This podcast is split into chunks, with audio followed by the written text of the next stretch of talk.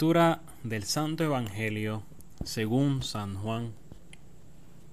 En aquel tiempo dijo Jesús a sus discípulos, El que acepta mis mandamientos y los guarda, ese me ama.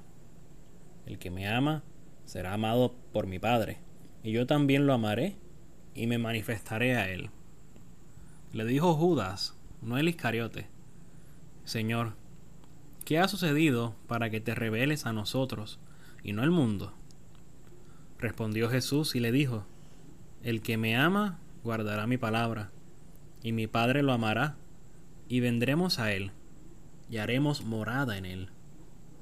El que no me ama no guardará mis palabras, y la palabra que están oyendo no es mía, sino del Padre que me envió.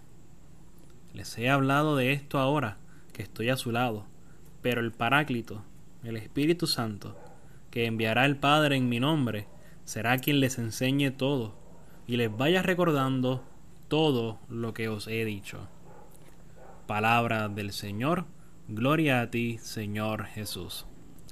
En el Evangelio que hemos acabado de escuchar, por siete veces se menciona el verbo amar.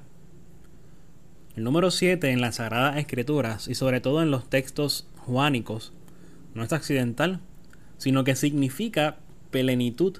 El 7 significa plenitud. Por tanto, podríamos decir que la idea central de este fragmento evangélico es la plenitud del amor. El amor pleno no es una idea, no es un sentimiento. El amor pleno es una persona concreta, Jesucristo. Lo primero que se nos comunica en este Evangelio es cómo manifestar nuestro amor por Cristo.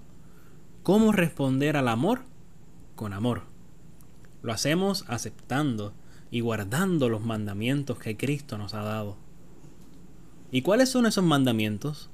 Pues Jesús los ha resumido en dos. Jesús ha resumido los diez mandamientos en dos. Amar a Dios sobre todas las cosas y al prójimo como a uno mismo. Y esto lo podemos resumir aún más. El mandamiento de Cristo es el amor. De la vivencia del amor depende todo. El amor sostiene y transforma a la persona. Pero no pensemos en el amor como un sentimiento. Si esto fuera así, el amor sería pasajero. Y el amor nunca pasa, nunca se acaba.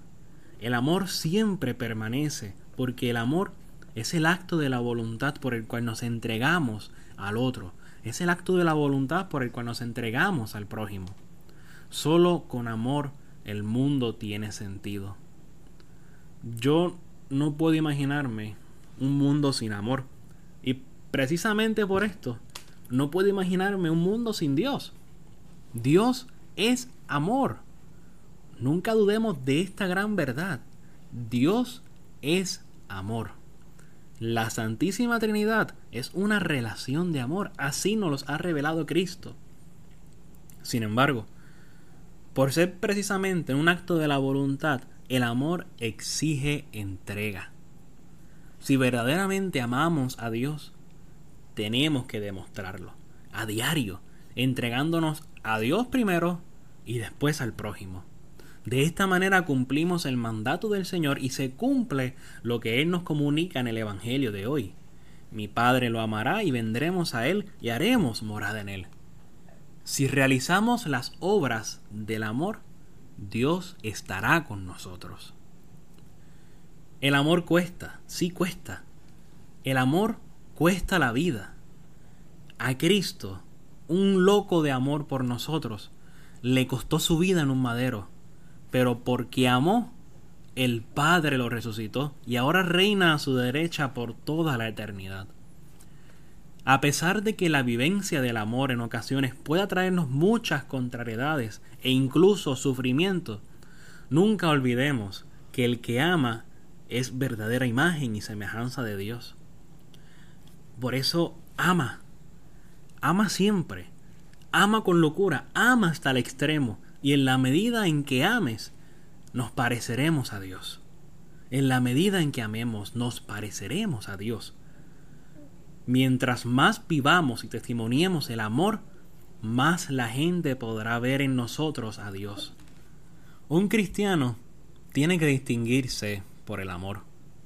Así se decía de la primera comunidad. De hecho, Tertuliano, un escritor eclesiástico del siglo II, dice en uno de sus escritos sobre los primeros cristianos, pero es precisamente esta eficacia del amor entre nosotros lo que nos atrae el odio de algunos que dicen miren cómo se aman, mientras ellos se odian entre sí.